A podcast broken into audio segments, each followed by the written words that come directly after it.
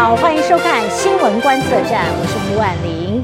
啊，随着大选脚步的接近啊，这正式的攻防战越打越火热，包括今年初一直延烧到现在这个鸡蛋的问题、高红安的相关议题，甚至像是违建案都是热门新闻。那会不会牵动各方参选人的选情呢？蓝白河的机会到底有多大呢？另外，台海开战的可能性，各界议论纷纷。呃，到底是要选择什么样的角度看待呢？今天我们这一期节目特别邀请到啊，平常就是以犀利的言论争辩时事的翁达瑞先生，也就是旅美教授陈时奋先生来到我们节目现场，欢迎翁达瑞。哎，主持人好，新闻观测站的观众朋友大家好。好，我们知道翁达瑞先生其实是陈时奋教授，就是旅美教授，但所以这个时候已经开学时间了哈。为什么你会在台湾呢？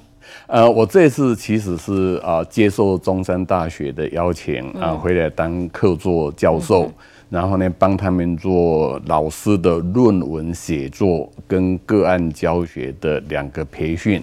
那本来这个课程是早就要结结束了。可是呢，刚好就碰到难得一次的台风假，所以说呢，上个礼拜六又去把台风假的课补回来，那整个课程啊就结束了。好，所以也即将要回到美国去了。我本来是打算九月底要回美国啊，但是后来我跟啊高鸿安一个自诉他诬告的这个官司呢啊，这个台北地院是排在十月四号开庭，那我就把回去的日子呢再耽搁几天，我十月六号回美国就亲自出庭，亲自出庭。那您待在台。台湾那这样有一个多月的时间哈，哎对这一次，呃那台湾鸡蛋有吃过吧？啊台湾鸡蛋吃了，美国鸡蛋也吃了。哦有没有吃到巴西鸡蛋？啊我还没有吃到巴西的鸡蛋。对。好，虽然这个陈教授陈时奋教授的针砭时事哈，但大部分都是政治议题，其实他是真正的这个财经专家哈，他是气管。教授，对管理，所以我就这有关这个鸡蛋的问题，我想先请教你。本来真的是一个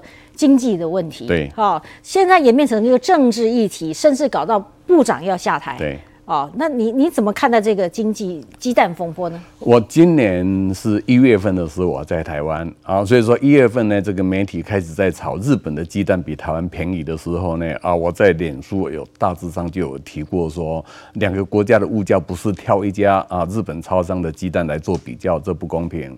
然后呢，我二月份、三月份在美国的时候也碰到美国的鸡蛋缺货。啊，然后呢，超商呢是限制啊每个消费者啊买两盒，然后呢价格，所以你具体的感受到其实切鸡蛋是。全世界性的问题哦，全球性的问题啊，台湾有，美国有，好，然后呢，我就八月底回来，然后台湾的鸡蛋问题继续炒，那整个炒的是不一样的哈。一开始是台湾的鸡蛋贵啊，台湾人民不聊生啊，再来是缺蛋啊，大家抢蛋啊，然后呢就要求农业部啊做出这个啊应对的措施。那农业部果然从这个啊巴西进口蛋回来，然后呢接着再炒啊这个蛋销毁啊浪费公帑啊巴。鸡蛋坏掉的啊，整个的议题一直在炒，但都是围着那个哈鸡蛋在炒。从一月啊到现在，那我在美国呢，我是从二月份一直待待到八月份回来嘛。那这段时间刚好也是美国的鸡蛋出现问题。那我现在就跟啊这个观众朋友大家分享一下，美国到底发生什么事？啊，就是鸡蛋啊开始出现缺货的时候呢，媒体报道。那媒体报道呢？他不是说叫这个美国的农业部长负责啊，叫美国的农业部长下台，没有啊。他媒体的报道是第一个解释缺蛋的原因啊，全球的禽流感啊，然后呢造成这个养鸡场扑杀鸡只，然后呢他们要补充新的鸡。那这个补充新的鸡呢，要六个月啊才会开始下蛋。美国人有没有要求政府要进口鸡蛋？没有啊，因为这是私人产业，鸡蛋的生产跟鸡蛋的配销是私人产业啊，政府本来就没有去介入的必要啊，这个有市场供需啊来解决啊，所以说呢，大概三月份的时候呢，美国的缺蛋是最严重，一盒鸡蛋大概平均的零售价到五块钱左右的美金。好，那美国消费者也没有什么抱怨，然后就是媒体的报道，就是说，OK 啊，就是禽流感嘛，哦，然后呢跟天灾一样，那六个月之后会缓和，哦，然后呢蛋价上升，但是呢就是说，呃，这个六个月之后呢，果然蛋价下来了。现在我回来之前，大概一盒又回到两块钱左右。那这个过程当中，美国官员甚至没有出来讲话。啊，然后呢，媒体除媒体除了解释缺蛋的原因之外，媒体也提供一些清单呐，啊，你可以蛋少吃一点，然后呢，其他要补充蛋白质，还有别的食物。那整个这个缺蛋，事实上是只有减产差不多百分之十。那台湾人呢，一个月的这个蛋的食用量差不多三十颗啦。老实讲，你一个月少吃三颗蛋，真的不会怎么样啊。这是完全是一个创造出来的话题啊。我们本来不应该把台湾的这个啊很很重要啊有价值的公共资源拿来做蛋的炒作。我们有更重要的社会议题，大家来讨论。所以你觉得，其实政府也不需要去引进其他的国家鸡蛋进来？呃，其实啊，就是说，我们的政府就太替老百姓着想了。嗯，如果说今天这个缺蛋，哈，有很多人去排队家里囤鸡蛋嘛，啊，让这个缺蛋的情形更严重。听说呢，蛋商啊也因此吸收，蛋商也在囤蛋。那如果说是真的是，如果我是政府官员，我会告大声呼吁消费者啊，一个月少吃三个蛋不会怎么样啊，你去囤蛋反而会造成缺蛋的情形更严重。至于蛋商蛋商囤蛋吸售，我会请检调去调查，囤积的啊，按照我们的现有法律来处理。因为你去进口蛋呢，就陷入另外一个他们可以来打你的议题啊，浪费光糖，你不可能很准嘛啊。然后呢，蛋本来就是有保护期间的这个这个这个这这这个问题。然后呢，你就想想看，就是说，巴西离台湾很远啊，从那么远的地方进口鸡蛋啊，那是在民意的压力之下啊，农农业部多做的事情，其实可以不用。我的看法，那接下来台湾其实已经看到，就因为进口蛋已经不再进口哦，这种情况下，其实台湾鸡蛋已经开始在涨价了。呃，我觉得这个涨价呢，就是说，呃，必须要看是结构性的涨价哈，还是操作性的涨价了。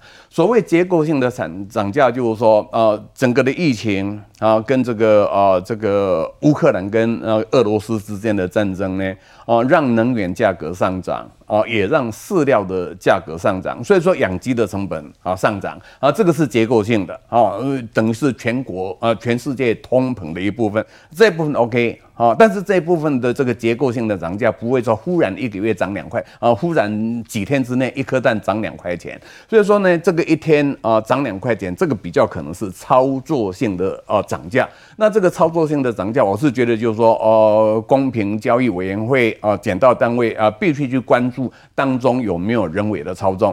啊，农产品呢，人为的操纵是很可怕的一件事情。为什么呢？就农产品上的需求量是固定的。啊，我们每天吃多少蛋？然后一年要吃多少花生？啊，一年要吃多少蒜头？整个台湾的需求量是大致上是稳定的，可是我们的供给会有很大的波动。啊，有旺季，有淡季，啊，有禽流感，有台风，啊，造成这些供给会有很大的波动。而当你需求固定，供给波动的时候呢？就有很大的价格的操作的空间，尤其哈，今天很多的是非，很多的口水，就一个鸡蛋，就您刚才讲的是个经济问题，结果呢，现在是蓝绿白攻防的焦点。哦，就是再加上今年是选举年，觉得非常泛政治化，呃，非常泛政治化，啊，就是说这其实是不好。我说这是整个我们台湾的内耗，哦，我们的整个的社会从政治人物、从媒体一直到选民，内耗到一个原来不存在的议题。啊，这个鸡蛋问题是原来不存在的。啊，禽流感让销售量啊减少百分之十，啊，就是每个人每个月少吃三颗蛋。哦，然后呢，我们或者多花点钱，呃，对，就这个是所谓的市场机制就是这样子嘛，就是说你量少的时候，就大家竞竞争这些少的量，那你就是说非吃蛋不可的人，你就多付一点啊，或者说你经济能力比较好的人，就就就多付一点钱，然后呢，就用价格来调整供需，这是经济学。一零一哈，最基本的经济学供需的问题，这个真的是没有必要。我们整个国家为这么一个啊百分之十的蛋的减产吵成这样子，这当然背后是有很大的政治动机了。我我我们现在因为这个网络啊越来越发达，就感觉上好像呃台湾的这个政治议题也好，就很多好像口水话之后呢，还会因为透过网络啊，就觉得好像这个抹黑大大放送的这感觉。对。我们可以从两个角度来看，一个是理性的声音啊，一个是不理性的声音啊，有两种不同的声音。然后呢，理性的声音背后有很多的人啊，不理性的声音背后可能人比较少。而当你在鸡蛋这个问题在吵的时候，那些不理性的声音虽然是人数少，但它的音量很大。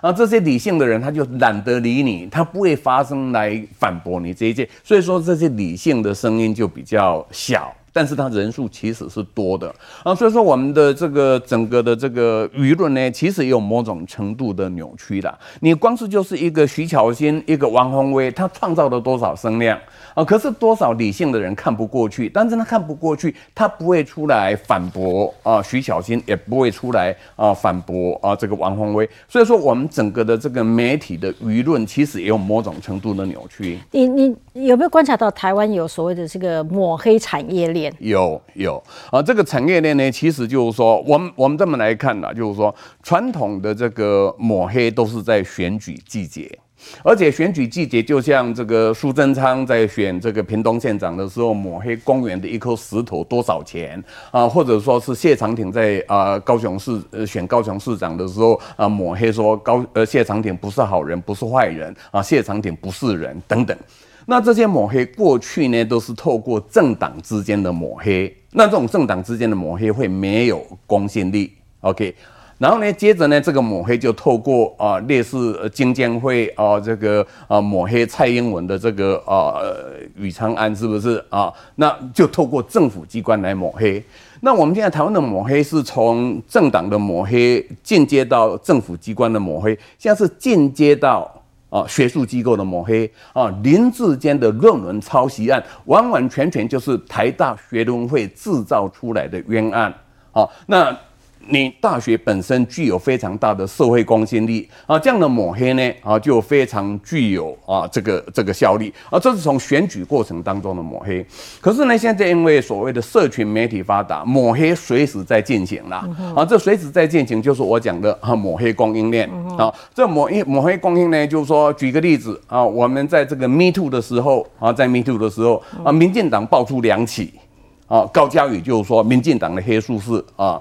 一比一百，哦，然后呢，这个沈富雄就在啊赵少康的战情室里头说啊，民进党的黑数是一比一百，嗯，然后呢，赵少康的节目播出来之后呢，TVBS 中天新闻的文字新闻就出来，然后呢，一比一百的性骚黑数。就变成民进党要去憋的一个抹黑的一个结果。在台湾，因为大家都各执己见哦，都很主观的看待事情，用不同角度看过去哈。那我现在不客气的请教您，从敌对的阵营，他们现在觉得您也是抹黑的造谣者。那您您对这您应该也听过吧？哦，我听过，我当然听过了哈。不止说是抹黑的，我我是一个造谣者，甚至呢，他们要让我为造谣付出代价啊。所以说呢，我背身上背着五条官司啊，背着五条官司。那所以您年轻到现在，在在这个之前没有什么官司过？没没有没有，我我从来没有没有官司，就是因为最近这这个参与了一些意见，才才背上官司。去年八月嘛，啊，主要这个就是说，呃，我的评论开始出现影响力之后，对我的抹黑就来了。啊，我上次来这边，我提到说啊，有人讲我拿钱一年拿五六百万嘛，啊，这这是一个抹黑嘛，啊，有人说是网军，有人说我什么蔡英文接受蔡英文的这个啊指挥等等，哈，赖清德的指挥等等，那。我我自己知道我是怎么样的情形，那这些抹黑我当然是清楚。您见过蔡英文总统吗？呃，蔡英文总统我远远的见过了，啊，远远的所以也没有跟他谈过没有没有没有喝过茶啊，没有也没没吃过饭，没 有没有。我想我大概还没有呃涉入政治涉入到那么多。其实我平常真的就是说我在出来写文章之前，我就是一个在北美的台籍学者，就是一个大学教授哦，就是这样子而已。那我现在要讲的就是说啊，没有错。不同的阵营啊，不同的阵营会有不同的看法哦。我想很多南宁的人也觉得我大恶不赦啦啊。然后呢，当然我也觉得徐巧芯、王宏威他们的言论，我也有很多的意见。那这是正常的社会现象。但就是说，这种正常的社会现象，就是说，你应该在大部分的社会会有个比较公正的仲裁者啊。在美国有主流媒体来分清楚两边的人谁是谁非。但是我们台湾的媒体也。进入这个互相啊，就是敌对的一个状态。哦，我是不是抹黑？很简单，去年八月的时候，他们讲说我抹黑啊，我散播啊谣言等等，然后呢把我告到法院上去，然后这个呃告到地检署啊，高鸿安告我他输了啊，于正煌告我他也输了，柯志恩跟国民党告我都输了，那难道我们的地检署也是抹黑？呃，这个蓝营的一部分吗？我没有任何的官职，我只是一个美国的大学教授。可是呢，我面对司法的时候，司法是连续三个案子还我清白，那到底是谁在抹黑呢？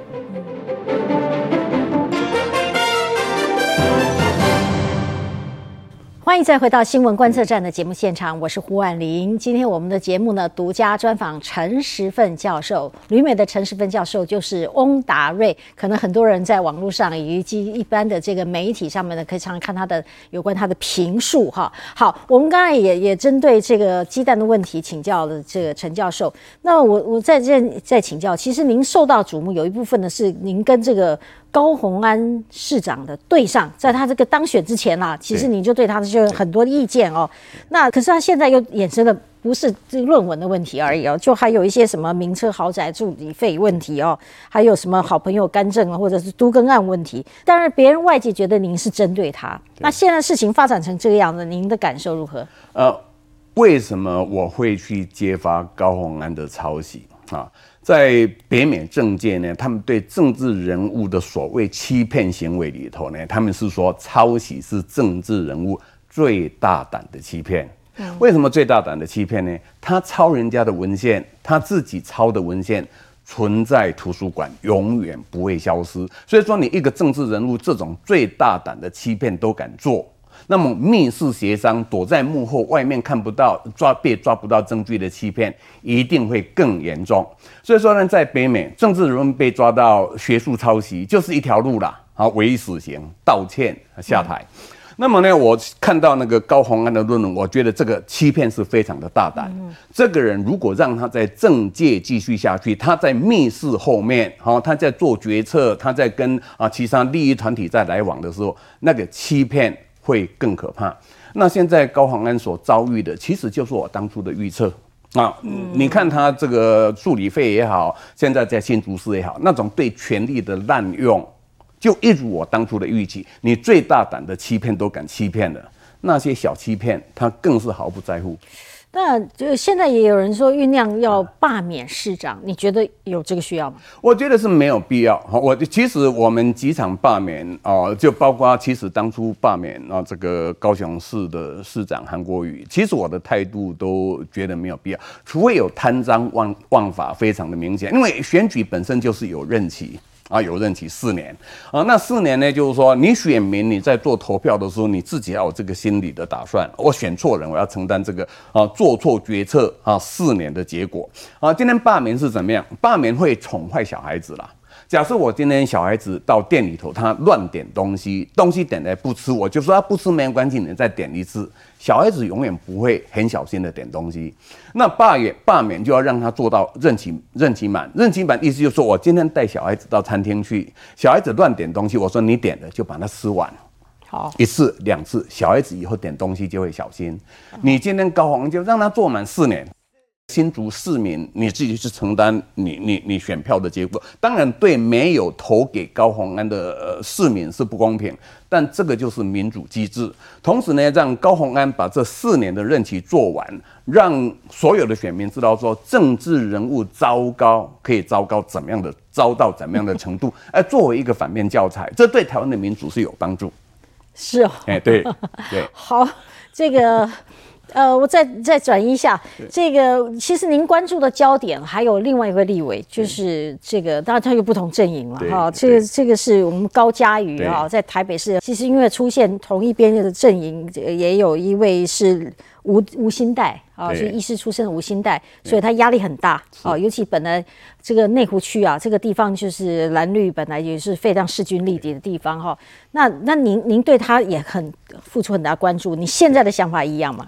呃，高嘉瑜上一届在选的时候呢，其实绿营这边的支持者已经有人说要下架他了。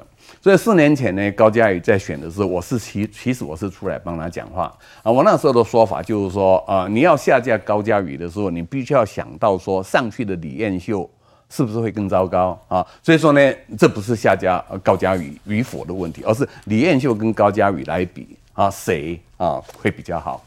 那这一次呢啊，我是赞同下架啊高嘉宇了，因为这四年下来，我发现高嘉宇对民进党的伤害比李彦秀当选还要大啊。那今天就是说这个吴兴代跟高嘉宇啊两败俱伤。这个结果呢，不是今天才形成的。当高嘉宇在那边讲一尸五命啊，当高嘉宇在讲行政失灵啊，然后呢性骚黑数一百倍的时候呢，今天这个两败俱伤的局面就已经形成了啊！我不知道为什么在国民进党初选的过程当中，没有人出来挑挑战高嘉宇。那没有，那就高嘉宇就被提名了。然后呢，吴兴代出来。其实当吴兴代决定要参选的时候，我在脸书写了一篇文章，我说应该是他们两个人来比一下民调。哦，过去这个例子也不是没有啊，柯文哲跟啊这个姚文智比民调啊，那高嘉宇可以跟吴兴代来比民调。那么呢，就是说民调比较高的出来啊，那这个呢也就可以避免两败俱伤的局面。那现在我看大概就是太迟了啦啊，那。高嘉宇这次的选情应该是相当艰困，嗯，这个到了选举哈，很多事情都被超级放大，嗯，我们我们刚才讲到很多像鸡蛋啊这个问题，本来吃个鸡蛋而已哈，就搞到这么大。现在，比方说这个房子啊，很多人有房子的人家里都会。盖一下，修一下，扩建，把窗户移出去一下，或者一个盖着一个棚子呢，棚子搭着又要把墙壁给做起来，所以所就后来形成有很多人讲是违建嘛，哈，所谓的这个违建事件呢，其实扫到了很多人哦，扫到了黄国昌，也扫到了柯文哲，甚至赖副总统的老家也被扫到哈，所以你你怎么看待像这样的议题呢？我想违建跟啊上次选举的论文是不一样性质的东西啊。论文的问题，老实讲，你如果没有啊这个读过硕士、博士、写过论文，你真的还很容易被带风向啊。所以说，那个论文抄袭的议题就很容易被带。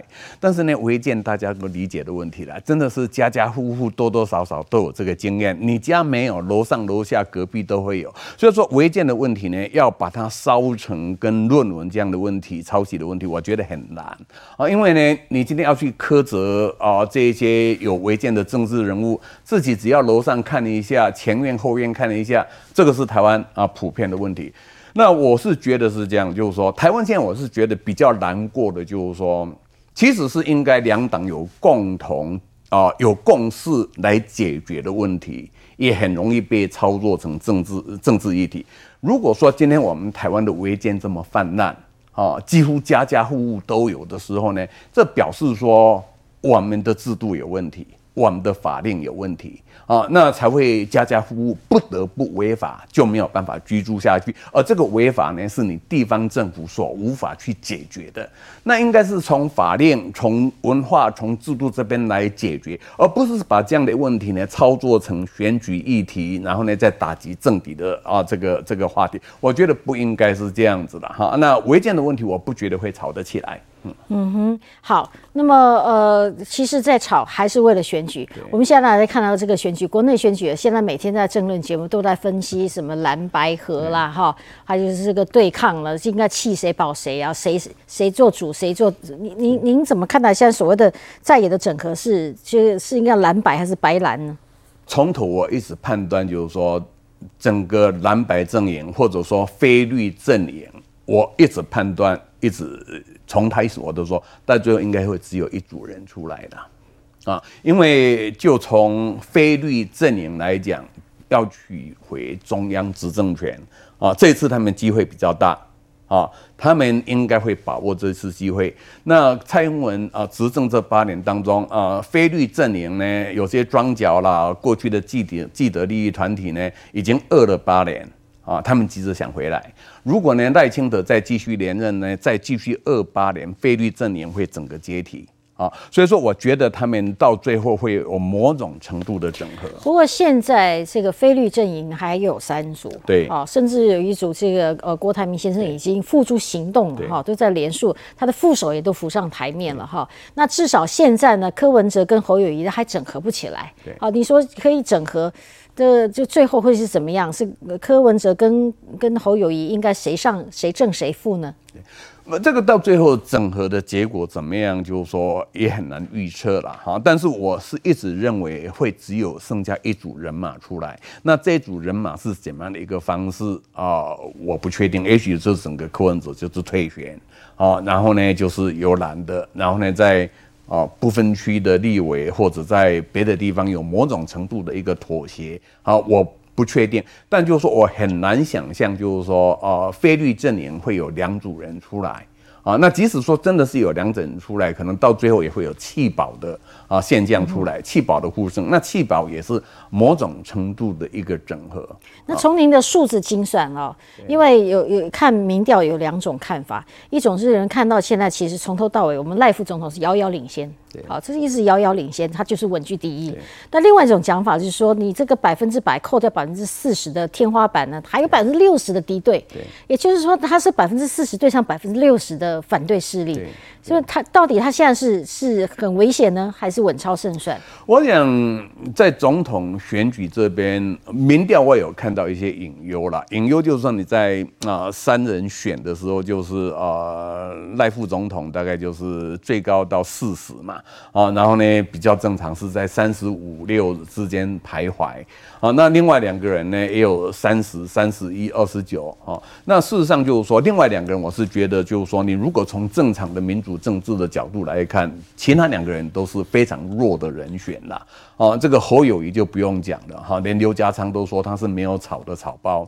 啊，那这个呃柯文哲在台北市长八年任内啊，他的风格、丑女的形象等等，其实也有很多争议。而当你赖清德算是一个很传统、很正派的政治人。物面对这两个不传统而且有点不正常的候选人，你没有办法在民调上把他们抛开，这其实是有某种程度的一个隐忧。到底为什么啊？这是第一点。那第二点就是说，这次的选举其实不是只有总统啊，还有立委啊。那就是说，你光是总统赢了没有还不够啊，你总统必须要把这个选情带热。带热之后呢，你总统候选人啊，制造这个啊母鸡的效应，然后呢，带动一些艰困的立委选区啊，也能够啊过关啊，让立委能够过半啊。所以说，总统我是觉得说，我觉得相对稳定，没有那么大的担心。但对立委过半，我倒是觉得说。啊，这个母鸡效应能不能出来？我有一点担心。嗯哼，还看到有一些呃状况，就是比方说现在的四位浮上台面的竞选人当中呢，有两位现在都带有现职，一位是新北市长侯友谊，一位是我们副总统，他还有副总统身份。虽然这两个工作性质是不太一样的哦。那现在侯友谊已经请假了，这一请要一百多天，然后也多达一百一十三天哦，是比当年的这个韩国瑜市长哈请了八十八。天还要多很多哦，多了一个月哈。那在这种情况之下，您觉得赖副总统一定要跟侯友跟进呢，还是这侯友谊请假太久了？那这其实啊，这朱立伦对这件事情有一些评论，我觉得朱立伦的说法非常扭曲事实啊。呃，赖副总统是叫任满，他副总统任满要去寻求另外一次的选举，这跟竞选连任一样。啊，所有民主国家竞选连任，没有人请假，没有人辞职的啦。因为你连任要把你的这个公务时间拿来做竞选活动，这本来就是民主制度设计的一部分。所以说呢，啊，这个赖副总统现在参与选举啊，这是民主制度的一部分，一点问题都没有。可是呢，侯友谊是选上台北市长，上任不到一年，他要去选另外一个职位，这个有问题。因为他在当选新北市长的时候呢，他是跟选民承诺年，一年多他就哦要去选。所以说呢，啊，这个侯友谊他的情形是叫代工，他是在偷工减料，代护他的职守。那这个请假啊，我觉得这个朱立伦说他这样负责任啊，请假负责任，我觉得很好笑了。啊，代工，假设说我现在在公司上班。我要偷懒啊！我不把工作做好，我跑去厕所躲着睡觉，啊，然后呢，我现在回来趴在桌子上睡觉，说我光明正大趴在桌子上睡觉，这叫负责。所以说呢，他没有请假啊去竞选，叫做躲在厕所睡觉了啊。他请假之后呢，去助选就是趴在桌子上睡觉了啊，这不叫负责了啊，这是白烂。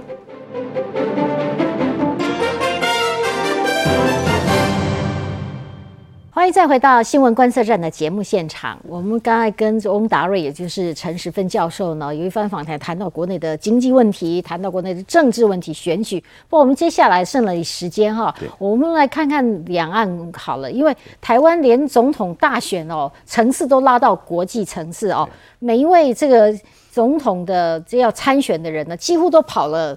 跑跑美国，甚至有人还跑两趟哈，所以大大家都要跑美国，所以很多人就是对美中海关系在今年也格外受瞩目哈。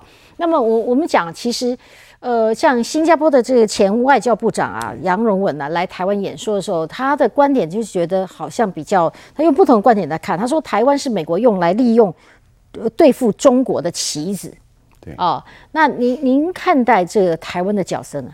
那大概他的演讲有两个重点啦，就是说，呃，台湾是美国的棋子，目的是在对付中国。第二个呢，台湾应该跟啊中国早日实行一个中国的这个啊这个远景。所以他也是带着立场去去讲话了。那那我心里在想说，你新加坡的这个居民也绝大部分是华人，你那么喜欢一个中国，为什么新加坡不变成这个啊中华人民共和国的新加坡省？我讲啊，这个北京政府也乐观其成。啊，我们用台湾话来讲了哈，这个杨荣文的说法，台湾话讲就是就做好把人戏啦，啊，以新加坡的外长就做好台湾人戏啦。好，那我是说这个是不公平，不公平就是说我们不可否认，在过去这八年啊，这个台美的关系非常好。啊，那台美的关系非常好，当然是也有这个呃区域啊，这个啊地缘关系啊的考虑啊，因为台湾就是围堵啊中国的一个啊占据很有利的一个地位，但这本身呢啊不表示说台湾跟啊美国的关系好。啊，这个就是当美国的棋子啊，这是有人刻意要去扭曲啊，这个台美之间的关系的。那反反过来讲，就是说，假设台湾台湾愿意当人家的棋子，那中国为什么不把台湾拿来当做对付美国的棋子啊？为什么啊？你可以啊，你也可以把台湾拿来当做中国对付美国的棋子。那为什么美国可以把台湾当棋子，中国台湾拒绝当中国的棋子？所以说，棋子不棋子，这不是重点了，重点是在说。啊，中国啊是对台湾有恶意，美国对台湾有善意啊，所以说台湾的一个立场的选择，并不是要当棋子不当棋子啊，这人很自然嘛。你交朋友的时候，你就会远离对你有敌意的人。接近对你有善意的人啊，然后呢，这些人呢啊，希望扭曲啊，希望台湾呢啊，对呃对跟中国之间关系近一点，就扭曲的台美之间的伙伴关系。那新加坡的外长呢啊，这个大大大的到台湾来散播这种啊仇美或者是以美的这个言论啊，我觉得是有失他过去当过外长的这个身份。嗯哼，呃，确实在这个中美台之间啊，台湾距离这个中国是距离很近的，呃，再加上这个语言很很接近啊，所以其实中共的对台湾的影响力哈，从情感啦哈，从这个人与人的关系哈，事实上是是很容易交流的啊。那呃，好像您先前也提过，就是说像台湾。呃，就中国有很多的这种认知作战已经渗透进来了，甚至已经到了我们民间很主要的一种信仰，就是像宫庙文化，就是它也渗透进来，是这样吗？对我，我这一次回来，因为我大部分的时间就留在南部，那，我其实是跑了一些乡下，就是说，呃，我们现在台湾的南部的宫庙，大概你可以把它分成两大类啦。一类就是真正是偏远地区啊，云林、台西啊、嘉义东石啊，就是说啊，没落的农村、没落的渔村那边的宫庙啊。另外一个就是直接在都会地区的，在台南市的宫庙，在嘉义市的宫庙，这两者的渗透的情形，我这一次的了解是不一样，不一样，不一样。有什么差别呢？差别就是说，OK，偏远地区的宫庙，因为人口外流，这个宫庙没有什么香火钱。啊，但是早期在渔村庙都盖得很大，所以说呢，就是说啊，这些宫庙里面的主委等等，啊，就接受招待到对岸去访问的人数非常的多啊。听说呢，这个庙的香火钱不够，还有一定的经费啊，来自不明的地方啊，当做这个公庙的香火钱。所以说呢，在选举的过程当中呢，公庙就是变成某种啊散播。啊，特定消息的一个来源，然后这这是那个偏远地区的公庙，那都会地区的公庙，它的情形刚好相反，就是说我们台湾有很多的弱势家庭，他这个弱势的家庭呢，就在家里头没有得到很好的照顾，小孩子的成绩不好，在学校在学校受到老师、受到同学的歧视，所以这小孩子没有归属感，家庭跟学校都没有归属感。那公庙呢，就把他们吸收过来。你来这边有东西吃，有人陪你玩，然后你跳八家将啦，哦，冲锋在炮阵里头冲锋陷阵，你可以得到一些掌声。那么这些小孩子呢，到公庙去之后，他得到认同感。所以说呢，我曾经在南部的都会地区的那个公庙出来的游行，大概我放眼望去，就是青少年，男女都有几百个人，这很多都是。单亲家庭、隔代教养，那这变成就是说，我们在社会安全福利网这边漏掉的这些小孩子，被公庙接起来的，而这些接起来的公庙背后呢，可能有一些渗透、一些统战的力量在里头。所以您现在提出来，就是说，像公庙文化或者公庙的这个系统哦，其实值得政府应该多关心、多照顾，哈，以免像孤儿一样没有被照顾到，很可能就。呃，但但这里面就呃，包括来自中国哈，包括在台湾本地，也把这个总统大选变成把它硬是把它对去对位对成战争与和平的选择。对，不，你如果说要把它说战争跟和平的选择啊，当然这样的一个定位是不恰当啦啊。但如果说你要把它定位成战争与和平的选择，老实讲，台湾没有这个选择权呐，因为我们没有要打人。啊，所以说呢，对我既然我没有要打人，我就没有选择战争的这个情形。可是呢，战争不是我不打人就不会有战争，因为人家会来打我。啊，所以说呢，这个应该不是说战争跟和平的选择，应该是啊这个自保或者啊投降的选择啊。因为人家要打我嘛，好，所以说我没有权利选择没有战争，一定会有战争，因为人家要打我。好，那人家要打我的时候，我剩下的选择什么样呢？投降或者反抗。